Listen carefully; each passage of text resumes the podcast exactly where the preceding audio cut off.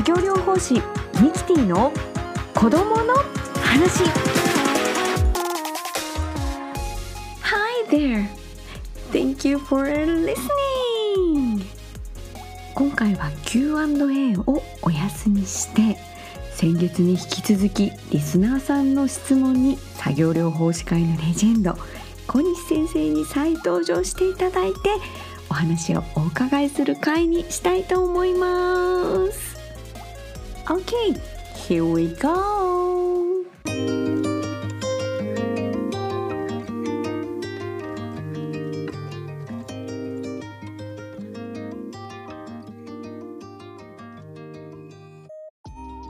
小西先生今回もどうぞよろしくお願いしますはい、わかりました。はい、前回のね、お母様からのお返事もいただきまして、ね、お家でもされているということなので、今回のご相談についても、小西先生のぜひ素敵なアイデアを皆さんに共有していただければと思いますので、よろしくお願いします。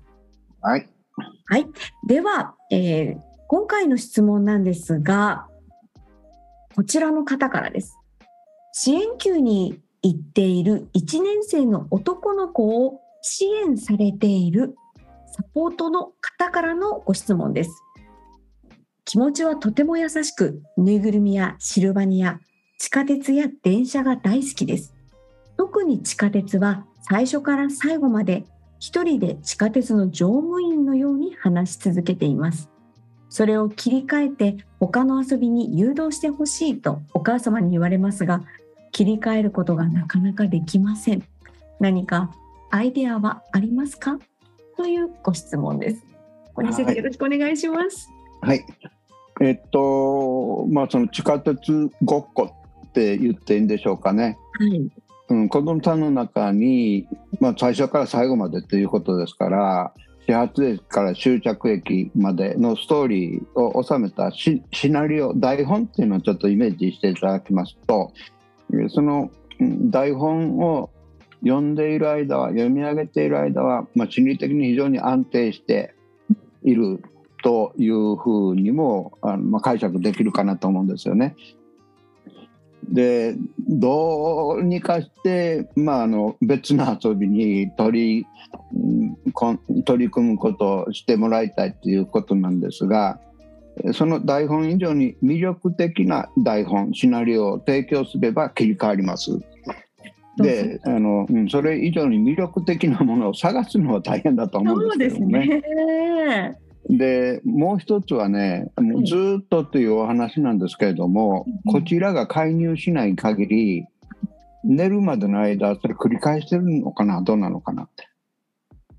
でしょでもご飯を食べている時とかは、はい、トイレとかもでもずっとは言わないいいのではないでしょうか。ねまあ、私もねちょっとずっとその方うん見てるわけではないんですけれども、私が、の担当しているお子さんでもそういった方いらっしゃるんですけれども、はい。時々やっぱり長い間ずっと言ってますけども他のやってる時、体を動かしてる時はそれは言わないですね。ええ。だからやっぱり幕間があるんですよね。幕の切り替わりっていうのがね。そうだそうなんじゃないでしょうかね。この方もうん、そのような感じがします。だからそ、うん、カーテンが開くタイミングうんずっと、まあ、あの観察されててねあこれをきっかけにして幕開けなんだなって。うん。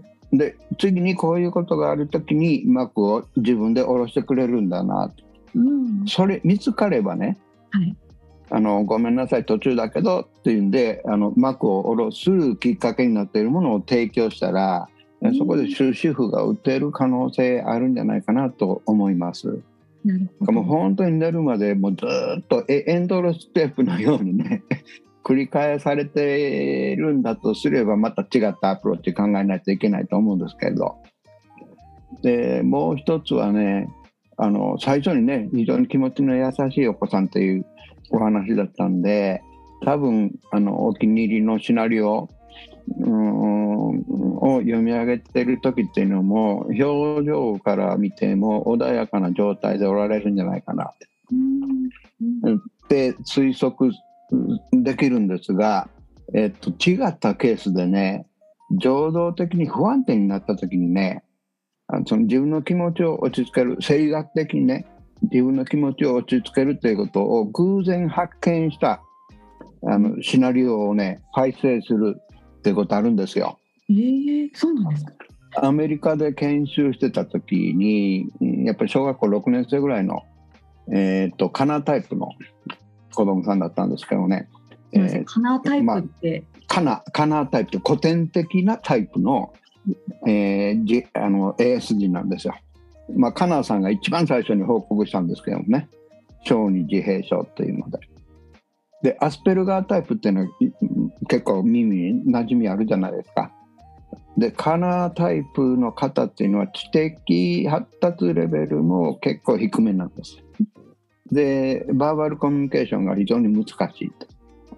でアスペルガータイプの人たちは知的レベルは平均もしくは平均以上あるいは非常に突出したね得意な才能をお持ちの方もおられますけどもねでまあそのカナータイプの子供さんで、えー、もう国も隔ててるし30年34,5年前の話なので実名出しても差し障りないかなと。まあ、あの仮に仮名仮名ということにしておきましょう、はい、ジョニー、はい、ジョニーって仮名ね、はい、でその子がねあの不安定な状態になると情動的に「ジョニー don't hit the window」うん、それおあの親から聞かされてるセリフなんジョニーって窓叩いてダメよって。それを自分で言いながらコンコンコンコン叩いてもらうんです部屋中の窓を。ジョニー、don't hit the window! Don't hit the window! で、表情を見ても、声の調子から見ても、なんかものすごくあの腹立ってるんだろうなってね、フラストレーションが高まってるんだろうなって。でしばらく様子見てたらもう永遠に続くわけじゃないんですよ。それで内的環境が安定した状態になればあのストップがかかる。だからそういうこうフラストレーションやストレスを表現する道具として使われる場面もあります。だから電車ごっこがこの子にとってあそういう類の道具ではなくってまあもう本当にこう楽しくね 過ごせてるっていうんだったらまあ保証できる限りはそういうリラックスタイムも必要ですもんね。確かにそうですよね。うん、あのそばでまあ寄り添ってずっとこうあの見届けるっていうことであってもいいんじゃないかなって。うん、であのもう本当に偶然にしろ何にしろその電車ごっこのシナリオ以上に魅力的なものに出会えばそれで切り替わるんですよ。うん。それは、まあ、あの自然の成り行きを待つあの体制ですけどね。でもう少し積極的に働きかけてなんとか、まあ、ここの12か月の間にでもね、うん、変わってもらいたいなってえー、いう作戦立てるんだとしたらこれはねヒットすればヒットすればいいんですが 間違うと子供にものすごく負担かけてしまう、うん、ストレス高めてしまうことにもなりかねないんです。何かって言ったら例えば次は何々駅とかしていうアナウンスした時にあごめんなさい雷が落ちて停電状態になってるんでここでしばらく電車待たないといけないんだわって。という条件を子供に提示するんですよ。とはいでそれを聞き入れてくれて うん、どうアナウンスしてくれるかなって。本当ですね。だとか、あの何号車に乗ってられるお客さんがまあ、急に調子あの状態が悪くなってね、うん、で救急隊員、うん、呼びましたので救急隊員が駆けつけるまでの間、えここでしばらくお待ちください。それアナウンスしてちょうだいとか,、うん、だからそういうアクシデントやハプニングとして、えー、振り込むんですよね。えー、すごい。でそれにこう対応してくれると、はいあシナリオちょっと訂正してくれるじゃないですかって。うん、でそのやり取りを楽しんでもらえるように提供するんですね。もうやめてよでなくてね、こうすればやめてくれるんかなっていうんじゃなくて、うん、そういうこう、うん、シナリオの中のアドリブですよね。はい。アドリブを挟み込んで、まあ、楽しいなって子供が感じてくれたらじゃあ次の場場面でどんなアドリブ来るのかな子供の方から期待する姿勢が見れるようになったらもう三重丸ですね花丸です。花丸出ました。ええねえ。そうんうん、それで、えー、とアドリブのきっかけ作るけれども気にそぐわないでまたしつこくアドリブ、放り込ん。でくるうん。という捉え方になっちゃったらもうフラストレーションレベルは上がりますんでね。もう介入されるの嫌。そばにいただけで押しのけられてしまうようなことにもなりかねません。だからあの、まあ、最初にこう心にいられて受け入れてもらえてるかどうかを判断されてどうもあの拒絶の傾向が強いなと思ったら潔く引き上げてください。あのちゃんと謝りながらね謝辞を述べて「あごめんなさい」って邪魔しちゃって。あの、うん、停電って言ってたけどもう復旧したみたいだからどうぞ その、うん、やり取りしてる間は少なくとも電車停車してますんで停車してるんではい。彼のシナリオのペースっていうのがそこであのいつもとは違う流れになるじゃないですか。なります。うんそれだけでも一つの変化だっていうふうに捉えてもらいたいんですよ。うーん。そうですね。今までのずっと永遠と始発から、えね、最終の終着駅まで言っているっていう、はいちょっと少しシナリオを変えるというアドリブを込むっていう,、そうですね。ということですね。はい、でそれだとかね、まあ、その地下鉄っていうの普段使われているから馴染みが深いのかなそうですねと思うんですが、えっと、札幌の地下って東西線南北線ありますよね。この通りすごいよくご存知で。はい。でどちらの路線なんでしょう？子供さんが。それはちょっと書いていないので分かりかねます。うん、あのもしかしてどっちか例えばもう東西あの南北線だけだったら東西線紹介するんですよ。うんうんうんでまあ時間のある時にあの東西線の始発駅終着駅重複するうん。うんうんうんうん。あこのシナリオもってえー一つ増やしてもらう。なるほど。なんかでも覚えてそうですね。札幌ってちっちゃいので 簡単かもしれないので違えう、え違う都市とかでもいいかもしれないですね。ええあそうそうそうだとかあの JR、うん、函館線とかっていうところにあの、まあ、広広げていくっていうんでしょうかね。からベースは子どもさんが基本的にあの興味を感じられているテーマなのであの受け入れの抵抗ってそんなに大きくはなならないんじゃないかなって思います。まあ、そういうことをちょっと試みてみてください。あります、はい。ありがとうございます。えじゃあこの後もですねまだ質問いただいてるんですけれども、はい。はい。じゃあ次の質問いきますね。はい。年中のダウン症の男の子のお母さんです。便ですね。うんちですね。うんちを触ったり舐めたりすることと他のものを何でも飲めることをやめられない。で今も便を触らない対応策としてあのオーバーオールを着せたりあるいは今は夏なのであの短いロンパスみたいなのを前にボタンついてたら自分で取っちゃうので後ろにボタンをもう後ろ前に着せてあのもう前からは何も手を入れられないようにしてるってそれで今対策をされているお母さんなんですよね。それでこの世この後もずっと続くのかなっていうのとあとずっとやっぱり舐めてしまうっていうことで集団生活に入っていって他のお子さんから汚いっていうふうにやはり言われてしまうことも多くてお母さんとしてもあのどうしたらいいだろう。学校幼稚園ですね。幼稚園の先生保育園か。保育園の先生もあの子どもたちにきちんと言わなければならないね。理解を促すためにはどういうふうにしたらいいだろうね。っていうお話で迷われている方からのご質問です。はい。えっと、ずっと続くんだろうかというふうに懸念されていますがずっとは続きません。嬉しいですその言い切っていただけるところありがとうございます。はい、であのいつまでっていうことに関しては個人差も大きいのでねはい。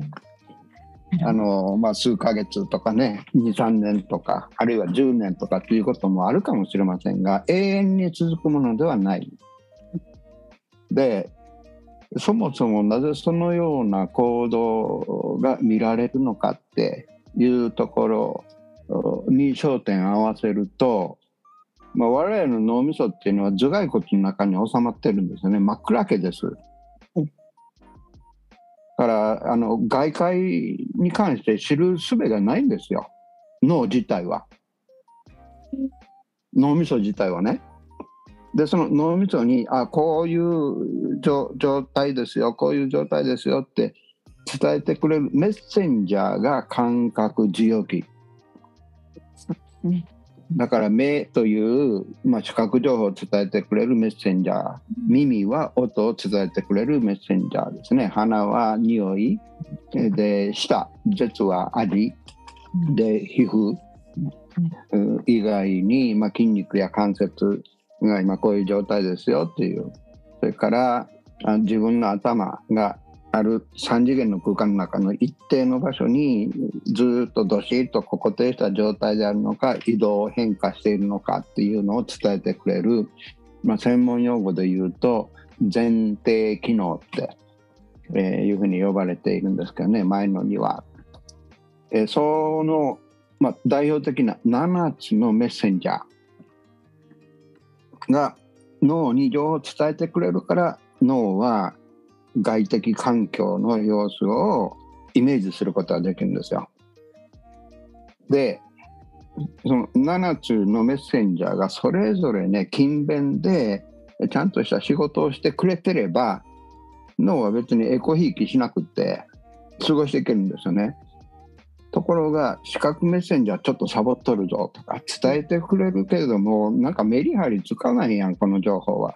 うんうんうんうん、聴覚メッセンジャーもね同じようにえちょっと聞き分けが難しい。当てにならないなっていう脳が判断したらその視覚や聴覚のメッセンジャーからの情報っていうのはもうブロックしてしまうんですよね。あるいはどっかでまあくずかごに捨てるようなそんなイメージ持っていただければいいかな。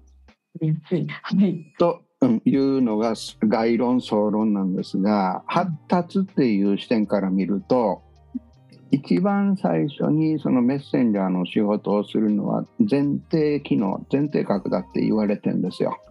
お母ちゃんのお腹の中にいる時に、ね、無重力の状態の時かな。うん、でそれで少し遅れて触覚、まあ、あの子宮壁に触れたりとかね。自分のボディパーツがあのうん。別の部分に触れたりとか。でその触覚のメッセンジャーがあの適さ適切な仕事をし始めると指水っていうのが。うんうんこれも反射ですけどもね。そういうのもあのお母ちゃんのお腹の中にいる状態で観察することができますよ、まあ、最初に発表したのはバウアーっていう、えーま、発達心理学者。でその人の本の表紙にそのレントゲン写真が出た時はもう世界的にセンセーショナルな感じだったんですけどねえーって、うん、そうそう、うん、でしかも逆さまでね、うん、そうですよね。皆さんだって、うんね、その時は知らないですもんね。うんうん、というふうにして、まあ、お母ちゃんのお腹の中にいる間に仕事ちゃんとした仕事をし始めるメッセンジャーもいる。うんで視覚に関してはもう全然景色変わらないですからね。うん、うん、そうですね。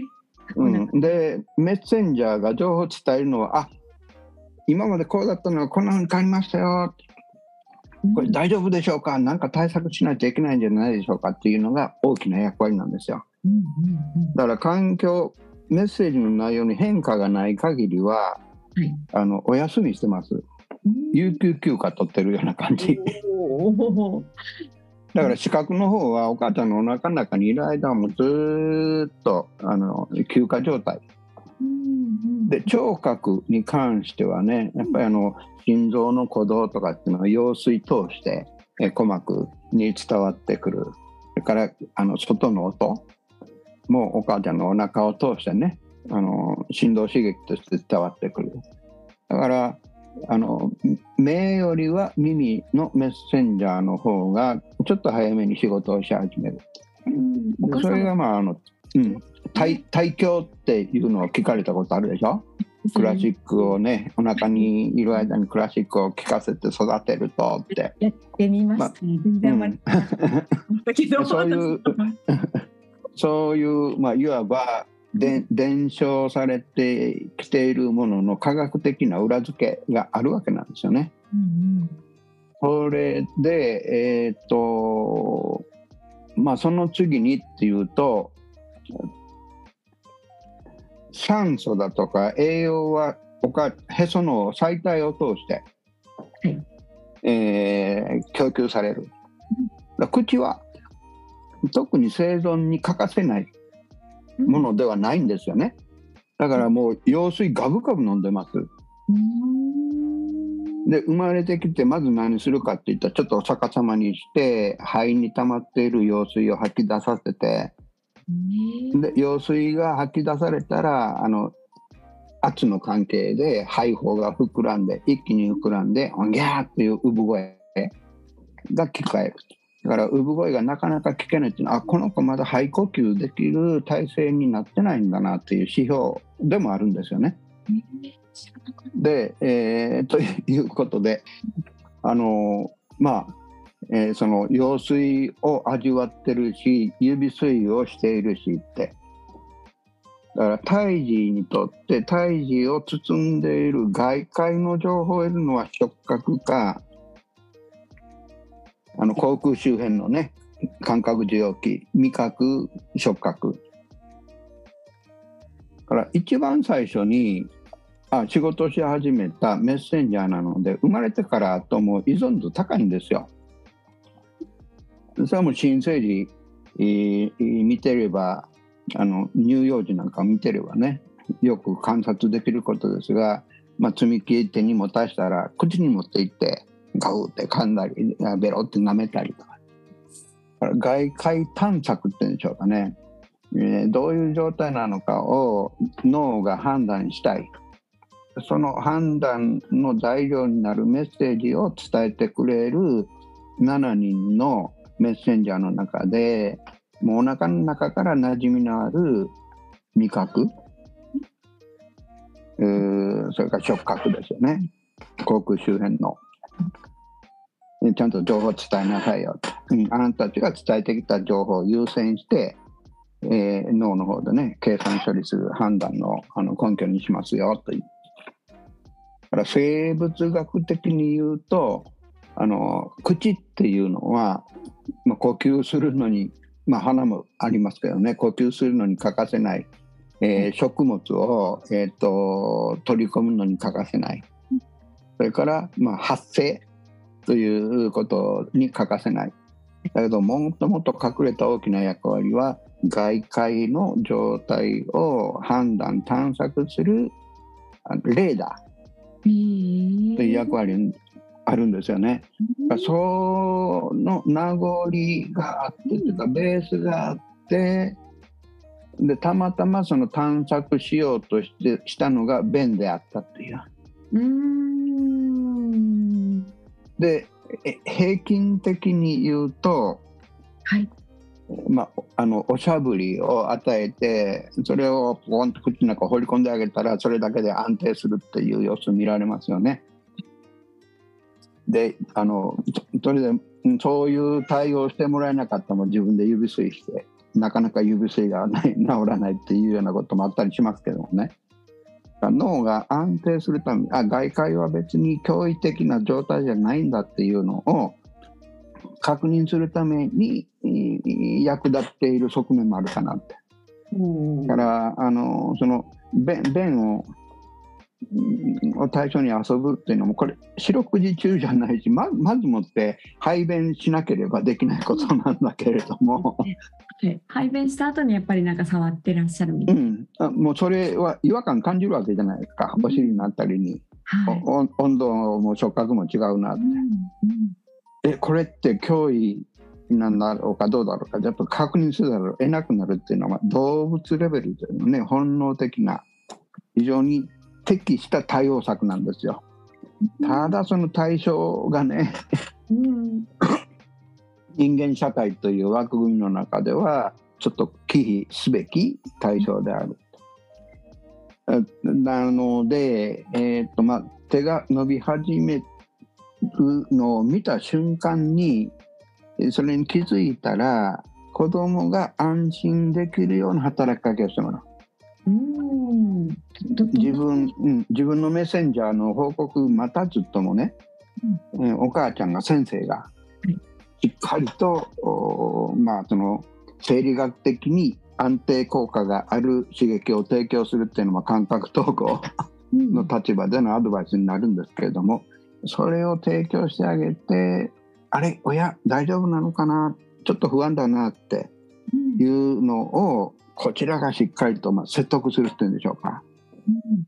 で情動的に心理的に安定すればこのメッセンジャー依存する必要性なくなりますんで、うん途絶えていくきっかけになるんじゃないかなと思います。う んそれからあのまず第一番の使命はうんち出たどうなのかなが第一番の使命だったのを別な使命をあのそのメッセンジャーに、えー、とさ授けるってんでしょうか。それがまあ触覚遊びです一般的には。スライムで遊んでみたりとかね、えー粘土遊びしてみたりとか。あこういう時も。でうん。えーそそういうものの中で、えー口に入れても害がないような素材で作ったようなだったらば色合いもいろいろ変化つけられるしプラスねプラス香辛料っていうかあのそういう味付けもしてほしいんですよ。あちょっとミントの香りがするなとかね。うん。うん。あコーヒーの香りがするなとか。そう。ものすごく薄めたお酢を混ぜ込んでうわこれちょっと。だからあのは花というメッセンジャーもそこに参加させるなるほどなるほど。で色合い変えるって目というメッセンジャーもその仕事にうん関わってくる。共同作業になる。うん。だから触覚と味覚嗅覚が、まあ、便の対象にしての関わりで、えー活躍している三本柱。うん。と言えるとしたらその三本柱以外にもそのうーん外界をね探索するうんその時に役に立つような情報を届けてくれるそういう舞台に便だけを対象に便を主な対象にしてたん。やけれどもあの他のものを対象にしてそれを脳に伝えたら脳の方もよしよしとまあという例え話なん。ですが現象としてねわあ楽しいこれも面白いなってその遊びに能動的積極的に取り組んでもらえてる様子が見れれば OK。だから、うん、その対象が便でないとすればうん。ね、えー便でないとすればうんちょっと味見をしてみるって、まあ、普通にやってることじゃないですか。だからその時のメッセンジャーの仕事をもう無条件に拒否してるわけじゃないんですよね。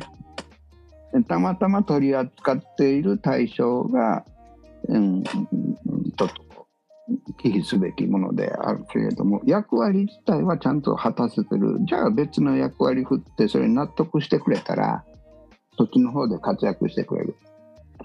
で別の方で活躍ししてくれた結果を大人の方もねあいい仕事できてるねってこれも本当にあの抽象的な話なんですけどもね。あこここで面白いねた楽しいねあこんなこともできるんだねって。うんうん。えサポートすることで、うん。えー、と外力も働いて現在の,、まあ、あのメインステージから別なステージに移ってもらうということをお誘いできる、うん、チャンスになるんじゃないかなって考えます。あのそのあの実際に便に便を触るっていう部分に関しては、はい。能動的にその便に似たような感覚遊びそれはの方が馴染みやすいだろう。ん。う、ね、似たようなっていうのはね。ね。はい。それの中に嗅覚匂いを染み込ませたりとか、味をもし可能であれば例えば小麦粉アレルギーがなければ小麦粉、えねえ味を入れるとかそういった刺え激えあもうその舐め舐めた時にね。うん。食べるんじゃなくてね。そうですね。食べるんじゃなくて食べるっていう部分で刺激をプラスアルファ加えていくっていうはい。いいですね。それとねもう一つごめんなさいあのーまあその子供の立場からするとねえーきっかけが偶然であったにしろその作業に取り掛かっている間っていうのは安定してるなって。安定してい精る神的に情動的にね。えそれもあの副次的な目的の一つであるとすれば僕がよくやるのは歯茎。うん上の歯下の歯茎上の歯茎両方グーッとあっちへ切るんですよ。うんうん。結構しっかり入れないといけないんで子供の頭の後ろを支えといて、うん、5秒ぐらいで十分かな。でちょっと間を置いて34回くらい繰り返してると落ち着いてきます。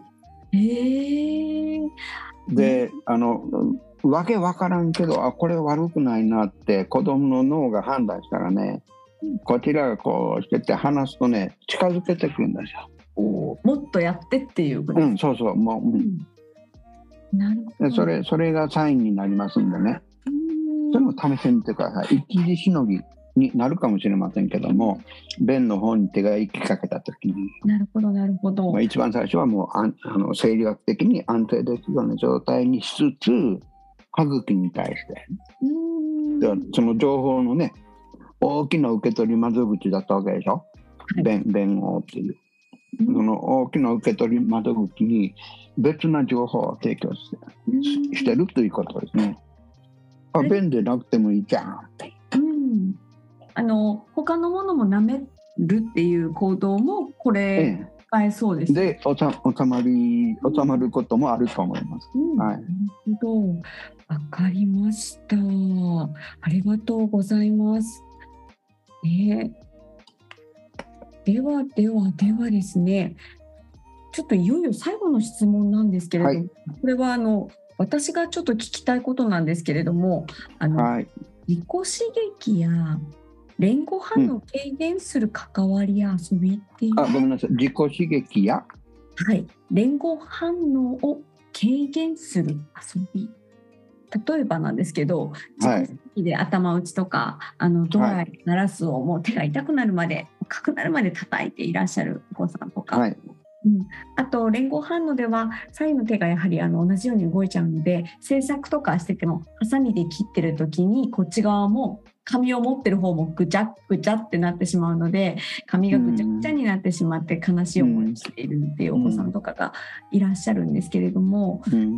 うん、小西先生はそういったお子さんにどんな風にアプローチされているのかな？えーっとえーっと最最初は自己刺激はい、ですよね。目的を推測してください。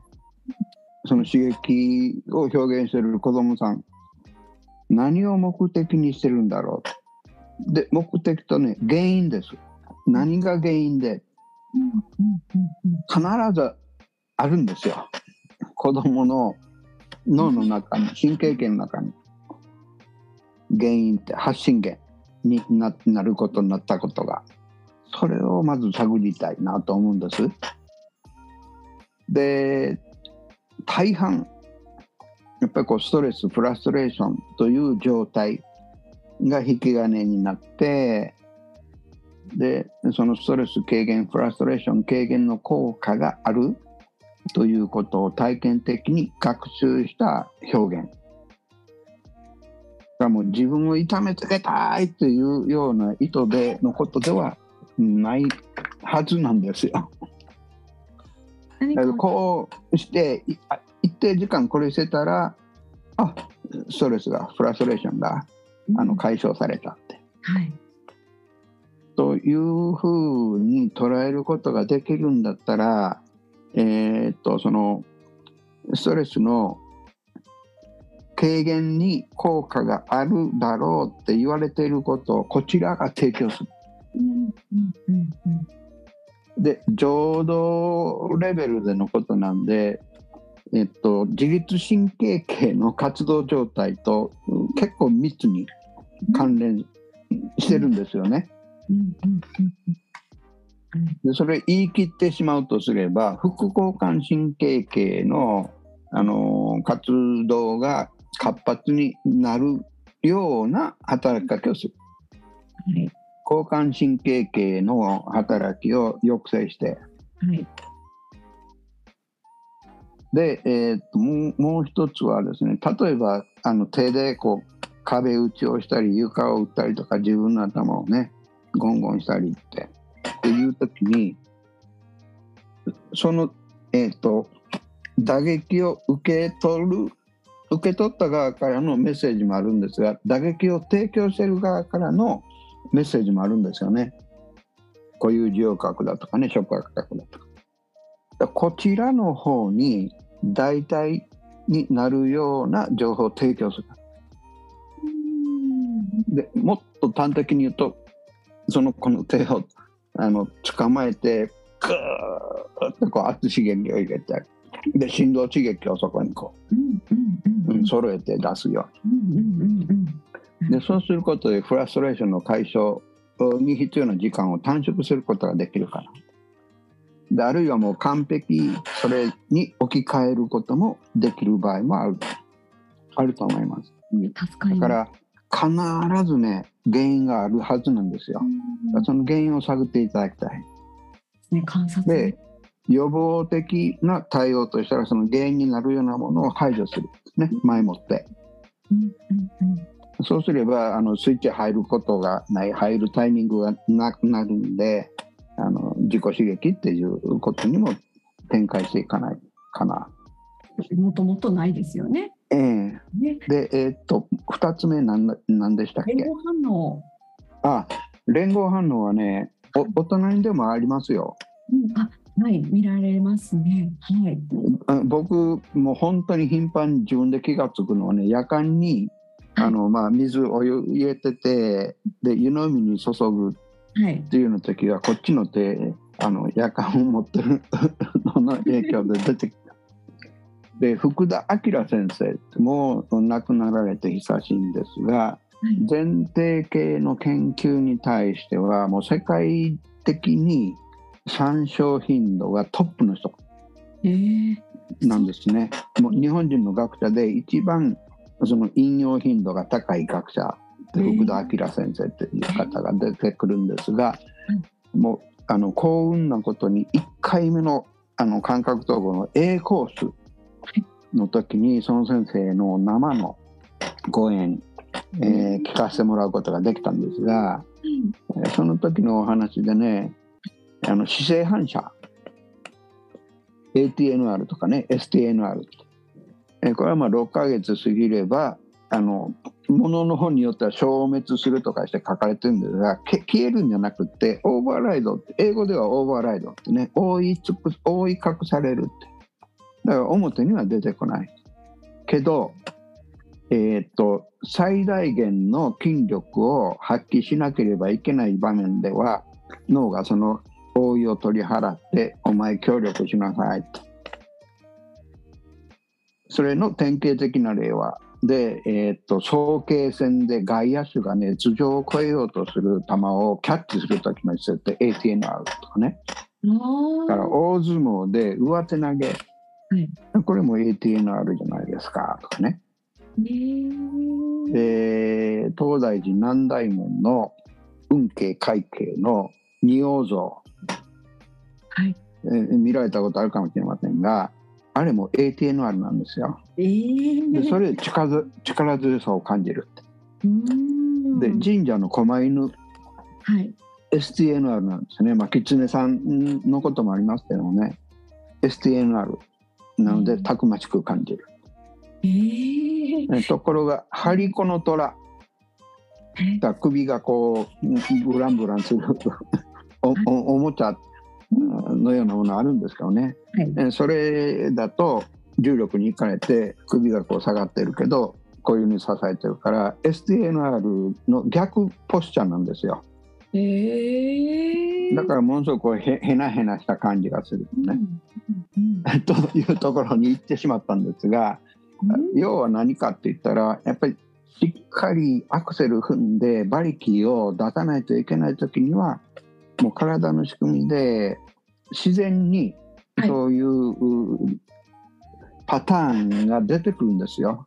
連合反応っていうのももう脊髄レベルで発生するメカニズムで賄っているんですが大脳皮質が管理するようになったらはいあんたはこっちの手でこういう作業をしてもう一歩の手でこういう作業をしてってこう役割分担はい。利き手と補助手、まあ、作業療法ではね補助手っていう表現します。そういうこう役割分担に応じた、えまあ、使い方ができるようになるんですけどもちょっと力不足だなっていう時にはもう自然にやっぱりそういうこう連合反応というよりあの原始的なねパターンが入り込んでくるんですよ。だからあのしっかりと役割分担してよねっていうのを言葉でなくって感覚で伝えるためには例えばあのハサミ使って紙を切っている時にこっちの方の手直接紙を持つんじゃなくってバインダーに挟んでおいてそのバインダーを支える。うんうんうんうん。なるほど。であのそれで足りなかったらバインダーにな鉛を貼り付けておいてずしっと重くする。ええ、こういう感覚ですね。うん、の方がボーンと入ってきたらあこの仕事役割頑張らなきゃいけないうんでこっちの方はそういう負担がないから普段のペースで進めることができるちょっとこうヘビーワーク片一方の方に、従事してもらうような設定ができたら連合反応そこで止まります。わあ、すごでい。それがねすぐに見当たらない思いつかないんだったらちょっと、えーなんていうかな扱いにくくはなると思うんですが机の上に紙を置いといてその紙を押さえる体重乗せてでそれでえーっとハサミを使っていく。うんうん。で場面場面で紙の位置を変えてだけどしっかりと体重をかけてうん。支えておいてって。これもヘビーワークの要素が入ってきますよね。だからあの補助手の方にそれなりの役割をあてがうっていうのが基本戦略ですわあ、これはなんかすごい皆さん助けられる方いっぱいいらっしゃいます。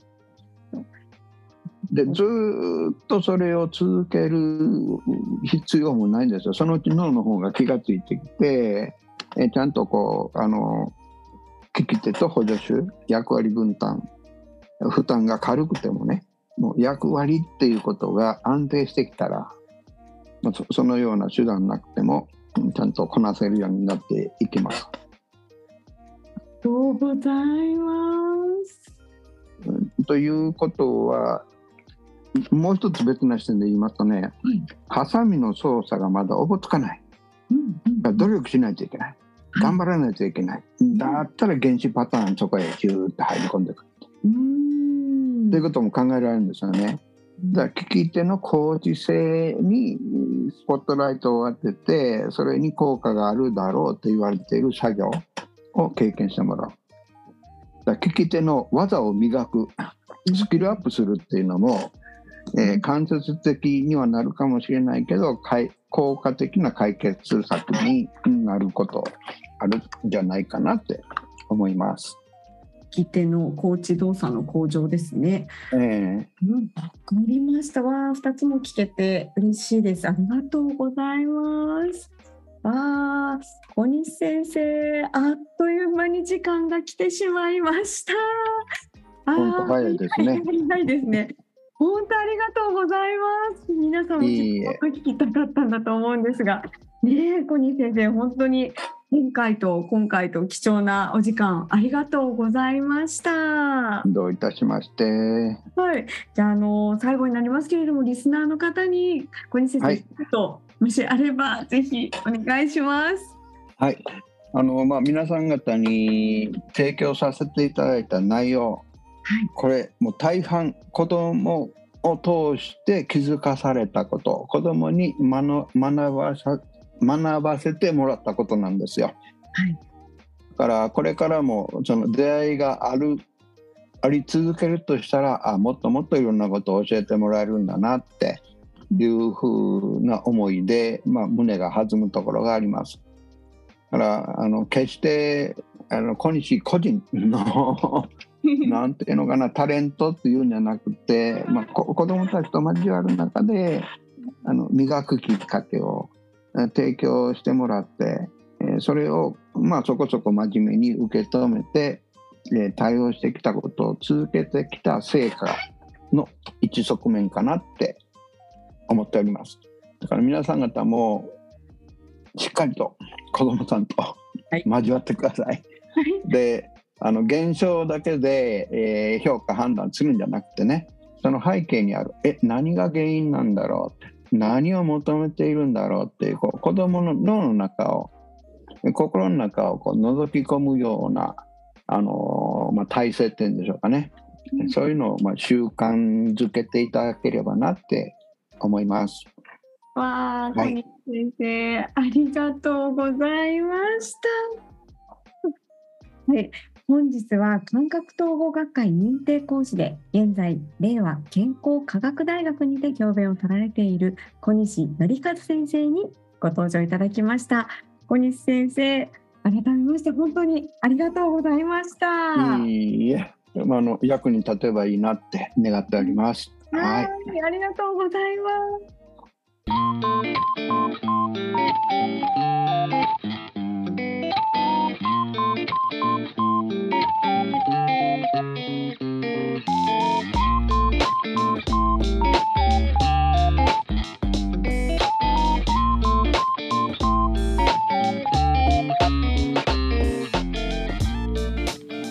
前回今回と2回にわたり作業療法士のレジェンド的な存在小西先生をゲストにお招きしてお送りしました。皆さん小西先生って実はですね私の恩人なんです。作業療法士の資格を取って3年ぐらいの時でしょうかね。その時にもう毎日のように怒られてかなり落ちてたんですね。そんな時に勉強会に行って慰めてくれたのが小西先生だったんですね。この場を借りして小西先生にお礼を述べたいと思います。小西先生助けてくださって本当にありがとうございました。今回のお話も保護者の皆様支援に関わる方のお役に立てるととっても嬉しいです。So that's it. Thank you for listening. See you next time. Tea.